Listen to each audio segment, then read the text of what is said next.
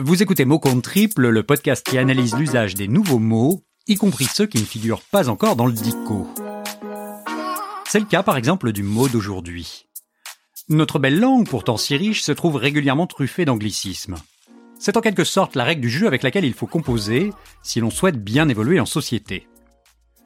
De jeu, il sera justement question avec l'expression dont nous allons parler dans cet épisode, à savoir Game Changer.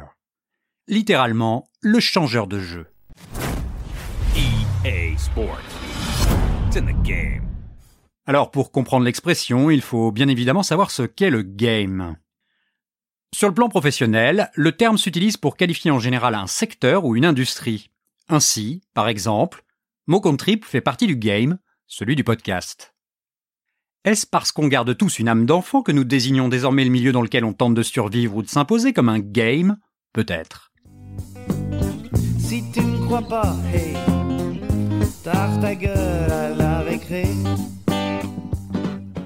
Contrairement à ce que laisse entendre le caractère ludique du terme et comme nous le rappelle la chanson de Souchon, putain elle est pas facile celle-là, le game est une compétition qui ne dit pas son nom et peut de temps en temps tourner à la baston.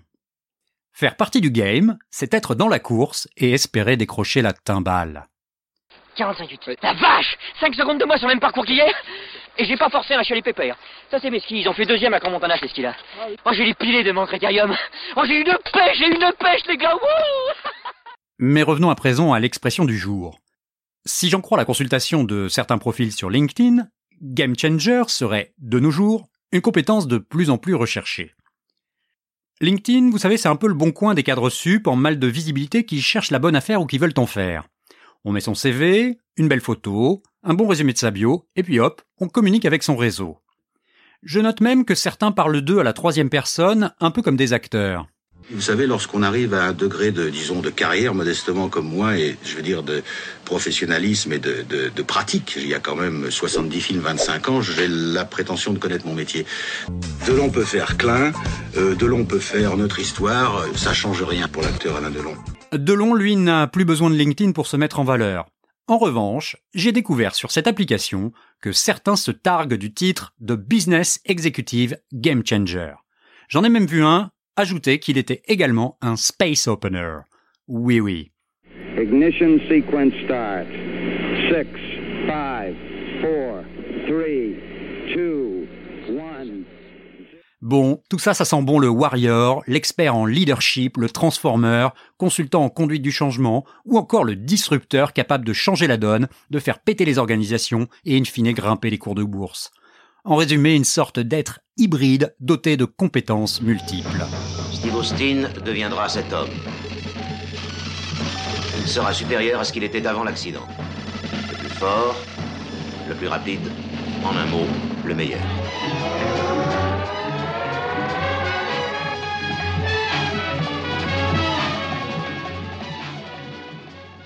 Bref, LinkedIn, question photo, y a pas match avec la presse à scandale parisienne, mais sur le poids des mots et des égaux, c'est une autre histoire.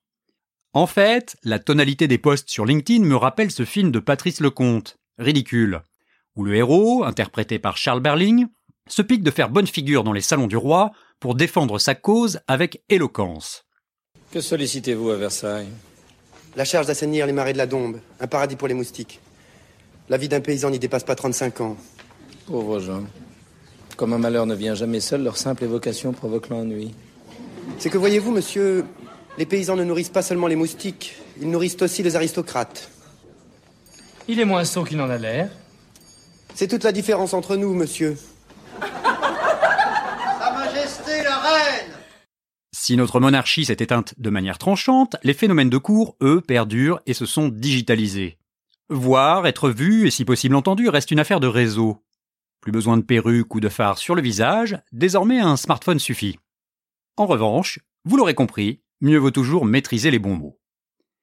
Mais un game changer n'est pas forcément qu'une personne providentielle. L'expression sert également à désigner tout ce qui influence ou bouscule le cours des événements. On peut par exemple l'utiliser pour qualifier une entreprise révolutionnant un marché à l'aide d'une technologie comme Apple avec l'iPhone ou Uber avec les taxis. Dans les deux cas, ça change la vie des usagers, mais ça fait mal aux premiers concernés. Cela peut aussi être une maladie, comme en témoignent les propos du ministre français de l'économie et des finances, Bruno Le Maire, qui déclarait en 2020, je cite, Le coronavirus est un game changer, un événement qui change la donne dans l'économie de la mondialisation. De père la rigueur, nos gouvernants sont ainsi devenus de vrais monnayeurs distribuant l'argent facile dans tous les secteurs. Quoi qu'il en coûte. Faut reconnaître que cette pandémie bouleverse réellement le sens des valeurs.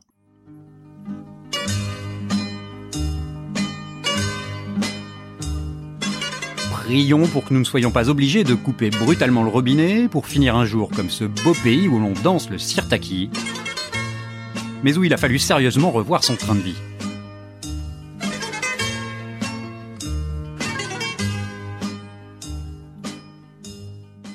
Game Changer, c'est aussi le titre d'une œuvre d'art consacrée justement à cette pandémie, celle du street artiste Bansky, qui s'est vendu presque 20 millions d'euros en 2020. Il s'agit d'une œuvre en noir et blanc réalisée en hommage aux soignants, représentant un jeune enfant délaissant des figurines de Batman et Superman pour jouer avec une poupée représentant une infirmière masquée. Cela me semble une bonne conclusion de cet épisode. Pas besoin d'être un killer pour être un game changer. S'il faut sans doute de réelles capacités, il faut également une bonne dose d'humilité. Avis à tous les cadres sup ayant chopé le melon comme de long.